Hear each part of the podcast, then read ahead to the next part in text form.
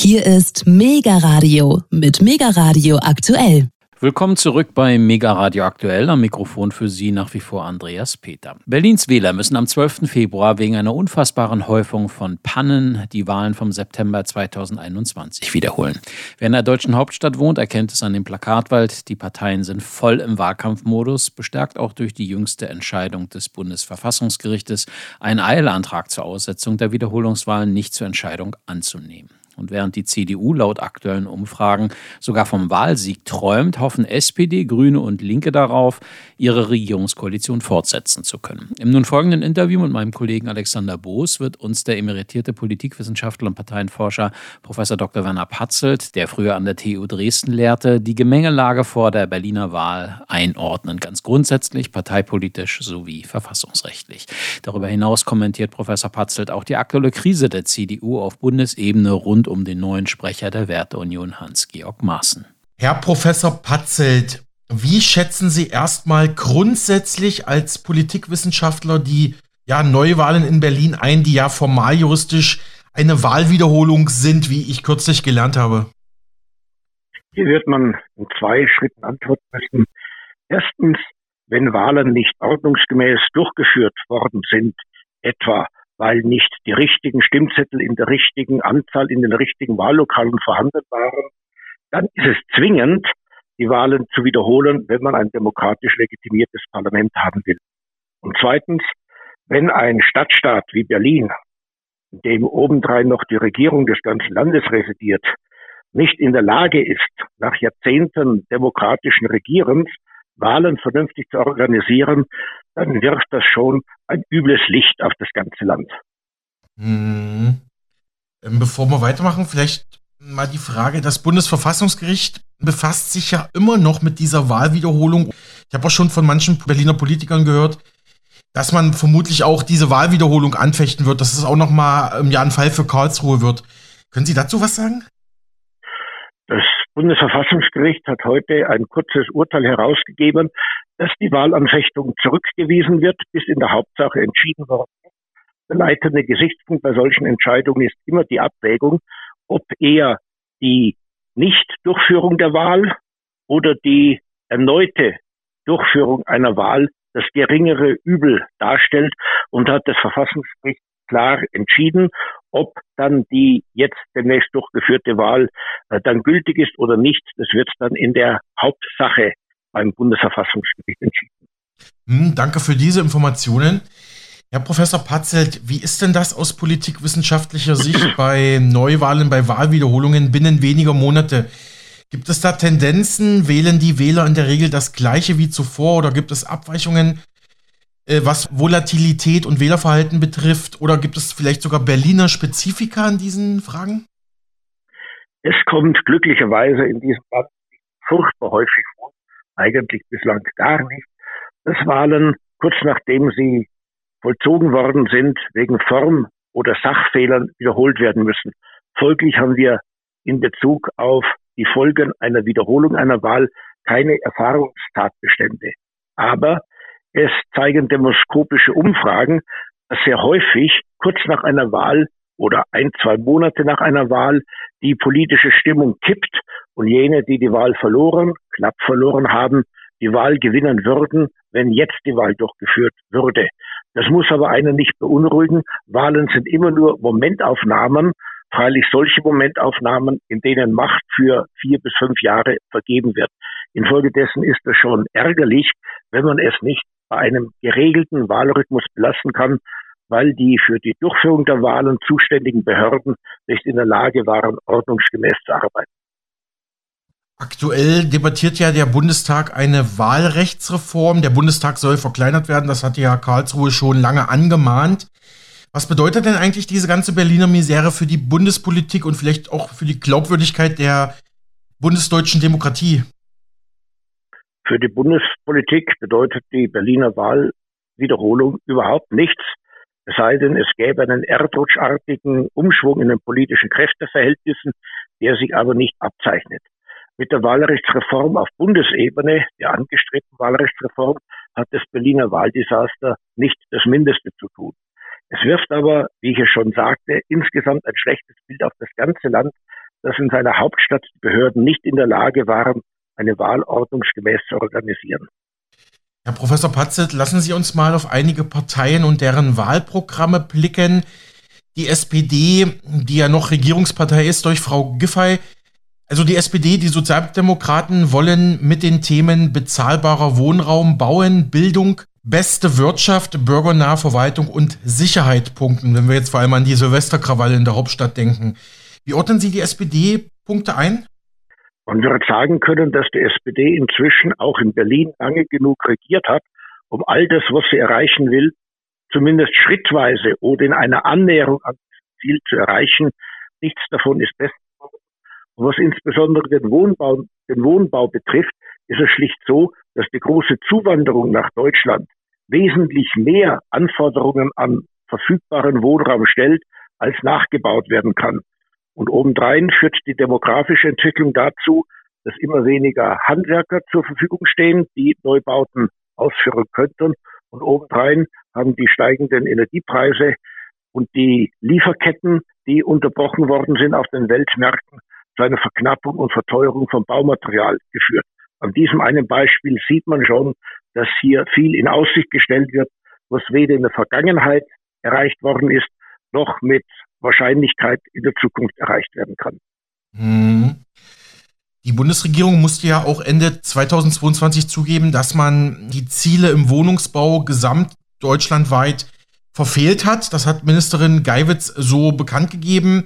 Man hat da knapp über die Hälfte der eigentlich angestrebten Wohnungen gebaut und ich hatte gestern ein Interview mit dem langjährigen Sprecher der Nationalen Armutskonferenz, Robert Trittin, auch zu diesen Themen und der meinte klipp und klar, es gibt vor allem keinen sozialen Wohnungsbau mehr in Deutschland. Er hatte auch die Handwerkermisere angesprochen, die Sie gerade auch angesprochen haben, Herr Professor Patzelt. Und er sieht, also Herr Trittin sieht da überhaupt keinen politischen Willen, da was dran zu ändern. Wir haben zu wenig Wohnraum und irgendwie ja, läuft das Ganze weiter wie bisher. Ähm, würden Sie das nochmal kommentieren? Es gibt objektive Gründe dafür, dass sich nicht so viel Wohnraum schaffen lässt, wie er in einer durch Zuwanderung immer zahlreicher werdenden Gesellschaft erforderlich wäre. Dazu zählen Bodenpreise, dazu zählen Flächenausweisungen durch die Kommunen, dazu zählen bürokratische Hemmnisse und zu den Gründen zählen eben inzwischen auch ein Arbeitskräftemangel und exorbitant gestiegene Baupreise.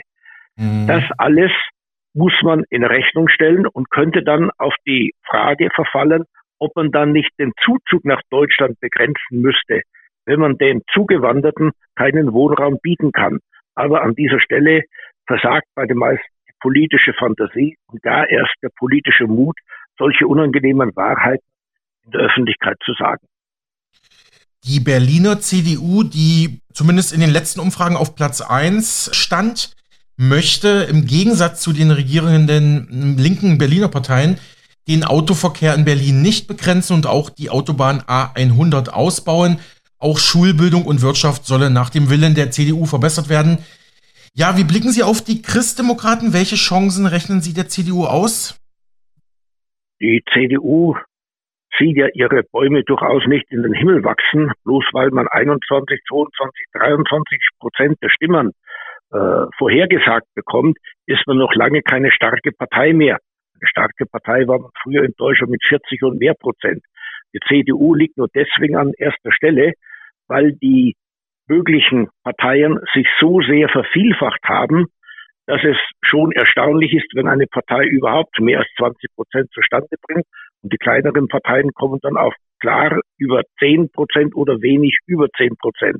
Das heißt, dass die CDU an erster Stelle liegt, kann man auf das Sprichwort bringen, unter Blindern ist eben der einäugige König. Ähm, ich muss gestehen, ich habe jetzt gar nicht die Bau- beziehungsweise also diese Bauthemen, bezahlbarer Wohnraum, diese Themen von der CDU im Blick. Wissen Sie, was die Christdemokraten in Berlin da fordern, wie man vielleicht neue Wohnungen erschaffen könnte? Der Leitgedanke bei der CDU ist, wenn man die Wirtschaft in Ordnung bringt und die staatlichen Zusagen an die Gesellschaft nicht überzieht, dann kann man das Minimum an dem erforderlichen Sozialwohnungsbau unternehmen. Wenn man dann die Zuwanderung ein wenig eingrenzt, so dass der verfügbare Wohnraum nicht ständig gleich vergriffen ist, dann wird die Lage auch besser. Und im Übrigen meint die CDU, äh, dass man durch eine Verbesserung des Bildungssystems auch die Chancen dafür steigern kann, dass nicht mehr und mehr Jugendliche gleich von Anfang an in der Arbeitslosigkeit oder im sozialen Sicherungssystem landen. Und hätte man dann auch mehr Jugendliche, die etwa in dem Bereich der Bautätigkeiten eine Rolle übernehmen könnten, wäre nicht nur den jungen Leuten mit einer festen Stelle und Einkommen geholfen, sondern eben auch unserer Bauwirtschaft. Bleiben wir mal kurz beim Thema. Laut aktuellen Umfragen in Berlin sehen 39 Prozent der Befragten bezahlbaren Wohnraum als wichtigstes Thema der Hauptstadt. Die SPD zum Beispiel schlägt vor, 200.000 neue Wohnungen bis zum Jahr 2030 zu bauen, darunter 70.000 durch landeseigene Wohnungsunternehmen. Auch Genossenschaften sollen dabei unterstützt werden, jährlich über 1.000 Wohnungen zu bauen. Ist das realistisch? Wenn der Senat endlos viel Geld hat und so viele Kredite aufnehmen kann, wie er braucht, um das alles zu bezahlen, wenn die Berliner Wirtschaft ausreichend viele Arbeitskräfte anlockt, wenn zugleich die Genehmigungen für Bauverfahren und die Ausweisung vom Baugrund mit dem Schritt halten, dann geht das schon. Aber bei den ganzen Wenns ist immer ein sehr großes Fragezeichen anzubringen. Mhm. Infolgedessen wird man sagen können, das Ganze ist so realistisch, wie wenn man sagte, wenn in der Weltbevölkerung für jeden Hungerleidenden im Jahr 200 zusätzliche Dollar bereitgestellt würden, dann wäre die Erde allmählich auf dem Weg zum Paradies. Und indem man das so formuliert, merkt man die völlige Verstiegenheit und Weltfremdheit von solchen Zusagen. Herr Professor Patzelt, auch die Berliner Grünen haben Bauen ganz oben auf der Agenda. Außerdem die Berliner Verkehrspolitik. Sie wollen den Radverkehr stärken und auch der öffentliche Nahverkehr soll noch weiter ausgebaut werden. Autos sollen aus der Berliner City, also aus dem Stadtzentrum verdrängt werden. Die Anfänge sehen wir schon. Ich wohne ja hier in Berlin, ich kriege das selber mit. Auch ein Umstieg äh, generell auf grüne Mobilität wird angestrebt. Wie bewerten Sie das Wahlprogramm der Grünen in Berlin? Das Wahlprogramm der Grünen in Berlin beinhaltet so gut wie alle von den Grünen für richtig gehaltenen politischen Positionen. Äh, die grünen Sichtweisen werden von einem großen Teil der Journalistenschaft geteilt. Deshalb finden sie auch in der Bevölkerung äh, vielerlei Unterstützung oder bleibt zumindest die klare Ablehnung aus. Manchmal ist es so, dass es in der Tat gelingt, Städten klarzumachen, dass man dort kein Auto braucht, weil öffentliche Verkehrsmittel ausreichen. Und für diesen Teil der Berliner Stadtbevölkerung ist die Zusage, dass man den äh, Individualverkehr einschränkt, etwas, was bestimmt nicht auf Widerstand, vielleicht sogar auf Unterstützung trifft. Aber ob das jene, die in den Berliner Vorstädten wohnen und öffentlichen Verkehrsmitteln mhm. sehr ungünstig oder mit langen Fristen nur zu den Arbeitsstellen kommen, genauso einleuchtet, das ist wiederum zu bezweifeln. Hier muss man einfach äh, durch Praxis Erfahrungen damit gewinnen, was ein sinnvoller Mix aus Individualverkehr und öffentlichem Personenverkehr ist. Mhm. Bei den Linken dominieren ebenso die Themen Wohnen, Verkehr und Bildung. Nach deren Willen sollen alle rechtlichen Möglichkeiten ausgeschöpft werden, um Mietenexplosion und Verdrängung zu stoppen. Ziel sei weiterhin ein bundesweiter Mietendeckel. Den hatten wir ja kurzzeitig hier in Berlin. Ist er denn an, ja, aufgrund handwerklicher juristischer Fehler gescheitert? Die Linkspartei setzt außerdem auf mehr preiswerten und sozialverträglichen Neubau, auch durch landeseigene Wohnungsunternehmen und Genossenschaften, also ähnlich wie die SPD. Ziel der Linken sei ein jährlicher Neubau von rund 19.000 Wohnungen bis zum Jahr 2026. Auch durch Ankauf wolle die Partei den Anteil der städtischen Wohnungen erhöhen und dadurch mehr Einfluss auf Preisentwicklungen nehmen. Außerdem setzt sich die Partei weiterhin für die Enteignung großer Immobilienkonzerne ein und unterstützt das Volksbegehren Deutsche Wohnen enteignen, äh, wo ja auch schon eine Expertenkommission eingesetzt ist. Wie bewerten Sie die linken Wahlkampfthemen? Zum einen wird man in Bezug auf den Wohnungsspar alles wiederholen müssen, was zu den Positionen der Sozialdemokraten gesagt worden ist. Mhm. Zum anderen wird man darauf verweisen dürfen, dass eine solche Politik sehr wohl funktionieren kann. Man hat es ja in der DDR gesehen. Privateigentum an Wohnungen war wenig begehrenswert, weil man die Mieten nicht erhöhen konnte und folglich die Wohnungen nicht instand setzen konnten. Die Mieten waren niedrig, aber jeder hoffte darauf, alsbald in einen Neubau übersiedeln zu können. Die Neubauten, die waren sehr stark uniformiert, äh, damit sie auch kostengünstig hergestellt werden konnten. Und wer die DDR wohnungsbaumäßig zurückhaben will, der soll ruhig für die Linken stimmen. Blicken wir mal auf mögliche Koalitionsbildungen. Bislang waren ja eigentlich die Berliner Linken im Gegensatz zum Bund immer eine wichtige Bank für die SPD, was Koalitionsbildungen angeht. Aktuell haben wir ja Rot-Grün-Rot in Berlin. Jetzt gab es auch in den letzten Wochen Meldungen, dass sich Frau Giffey, SPD, immer weiter distanziert hat von diesen ja, Enteignungsplänen, die die Linken immer weiter unterstützen. Man hat sich da auch ein bisschen SPD-seitig von Deutsche Wohnen und Co. enteignen distanziert und wird jetzt mittlerweile eigentlich schon öffentlich gesagt, naja, also Frau Giffey wird vielleicht nicht mehr mit den Linken wollen, aber da bleiben ja doch gar nicht mehr so viele Optionen übrig für Koalitionsbildungen oder man geht da wieder in eine große Koalition. Wollen Sie das noch kurz einordnen? Es wird wahrscheinlich weniger wichtig sein, was Frau Giffey will, als vielmehr das, was Frau Jarasch will. Mhm. Hier wird man sagen, dass die CDU nach gerade um jeden Preis zum Regieren bereit wäre, denn das ist sie ohnehin in sämtlichen deutschen Ländern, um an der Macht zu bleiben oder wieder an die Macht zu gelangen. Man muss freilich auch sehen, dass ein jedes Bündnis von Sozialdemokraten oder Grünen mit der Union in Berlin sich schlecht auf die Stimmung im Bund auswirken würde, wo ja die Union auch jederzeit, wenn Grüne und an dieser Stelle äh, die FDP es wollte, die Sozialdemokraten ablösen könnten in einer Koalition. Folglich wird man die Bestandsfestigkeit der Bundeskoalition im Auge haben müssen. Und das wird dann dazu führen, dass sich wie vor der Wahl Sozialdemokraten, Grüne und Linke zusammenfinden, um entschlossen den Kampf gegen rechts, das heißt gegen CDU und AfD, weiterzuführen. Okay, hm, danke für diese Einschätzungen. Ja, genau, Sie haben die AfD jetzt schon angesprochen. Die setzt natürlich sehr auf Sicherheit, auf Sicherheitsthemen und hat viele Überschneidungen auch mit äh, CDU-Forderungen. Welche Chancen rechnen Sie der AfD jetzt aus bei der Berliner Wahlwiederholung?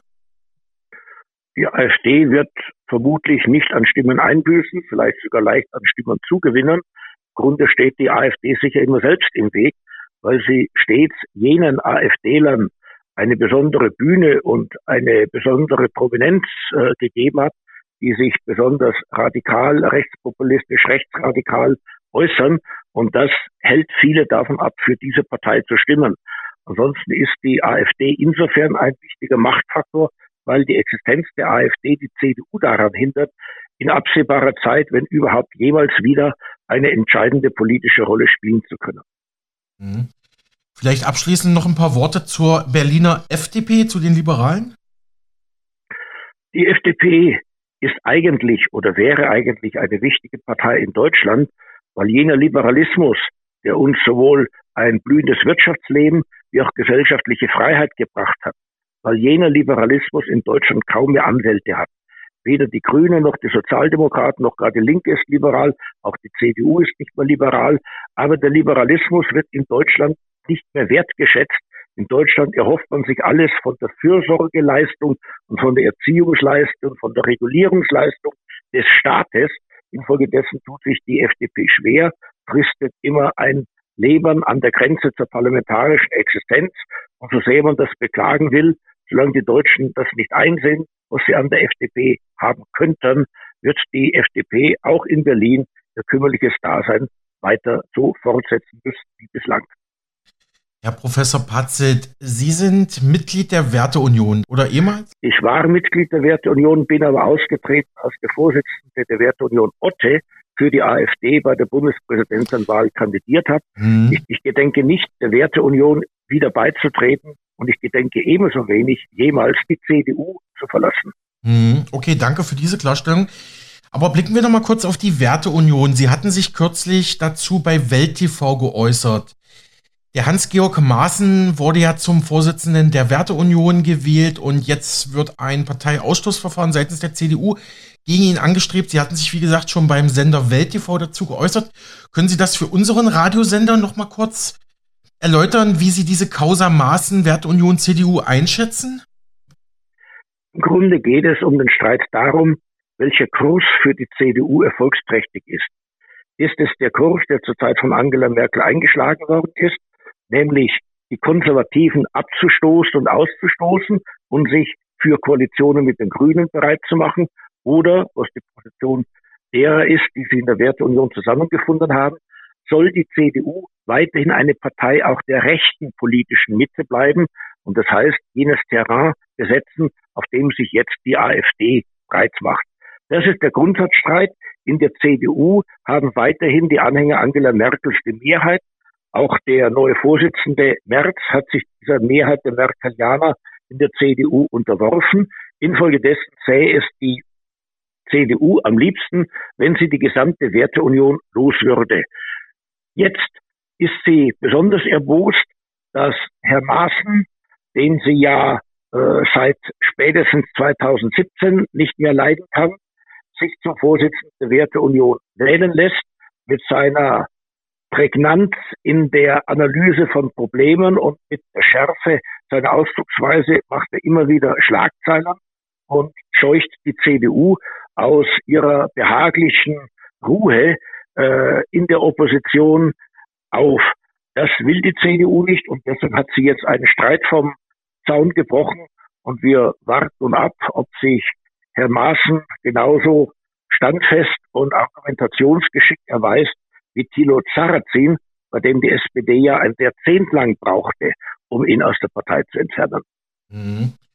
Professor Patzet, lassen Sie uns abschließend noch mal kurz über die Bundes-CDU sprechen. Sie haben gerade gesagt, Friedrich Merz ja, ähm, habe sich dem Druck der Merkelianer gebeugt, ähm, obwohl er ja in der Presse, gut, man muss sagen, er in der linken Presse auch immer wieder so als absolut konservativer, erzkonservativer Hardliner dargestellt wird. Zwei Fragen dazu. Wie zufrieden oder unzufrieden sind Sie bisher mit seiner Amtszeit jetzt als neuer CDU-Chef? Und ja, wo, woher diese Diskrepanz? Wenn er dem Merkel-Trend folgt, wieso dann diese harten Angriffe der liberalen linken Presse gegen ihn? Die deutsche Presse, die ja zu 80 Prozent von Sympathisanten von Sozialdemokraten und Grünen oder besser gesagt von Grünen und Sozialdemokraten geprägt wird, wünscht einfach keine CDU, die rechter ist als die CDU zur Zeit von Angela Merkel. Und nachdem die Befürchtung war von diesen Journalisten und von dem breiten Teil der deutschen Medienöffentlichkeit, der die Merkel-CDU ja gewünscht, gewollt und getragen hat, weil die Sorge, die war, dass Friedrich Merz den Kurs der CDU ändern würde, ist sie einerseits zufrieden, dass Merz sozusagen eingespurt ist auf das was man wünscht. Und wann immer er davon auszubrechen scheint oder auszubrechen sucht, bekommt er Gegenfeuer. Und bislang ist er dann immer wieder in Deckung gegangen. Infolgedessen passt es sehr wohl zusammen, dass er vor den Merkelianern innerparteilich äh, kuscht und andernteils immer dann öffentliches Gegenfeuer bekommt, wenn er eben doch aus seiner Demutshaltung gegenüber dem früheren Parteikurs sich wieder ans Tageslicht oder an die politische Front wagt. Hm, wenn Sie noch die Zeit haben, erlauben Sie mir noch eine letzte Nachfrage. Der Herr Merz hatte sich ja jetzt kürzlich nach diesen Silvesterkrawallen, vor allem durch migrantische Jugendliche, geäußert oder beziehungsweise mit diesem Bonmot in Erscheinung getreten, hm, kleine Paschas, ja. Genau, wie blicken Sie auf die Aussage und nochmal auf die Silvesterkrawalle und ja, wie, wie man darauf vielleicht politisch reagieren sollte? Friedrich Merz hat hier den gleichen Fehler gemacht, den in ähnlichen Zusammenhängen auch Hans-Georg Maaßen immer wieder macht, nämlich man hat ein Phänomen, eine Erscheinung, ein Problem, das es real gibt, in Worten beschrieben, die zur Skandalisierung Anlass bieten. Nicht, weil sie an sich verwerflich wären, sondern weil sie es dem politischen Gegner sehr leicht machen, zu sagen, hier wird pauschalisiert, hier wird abgewertet, hier wird diffamiert. Hätte Merz nicht von kleinen Paschas gesprochen, sondern das Ganze, sagen wir mal, mit einem soziologischen Begriff beschrieben, dann wäre die Botschaft ebenso klar gewesen, aber die Skandalisierung nicht so einfach. Soweit der emeritierte Politikwissenschaftler und Parteienforscher Professor Dr. Werner Patzel, der sich den Fragen von Alexander Boos stellte.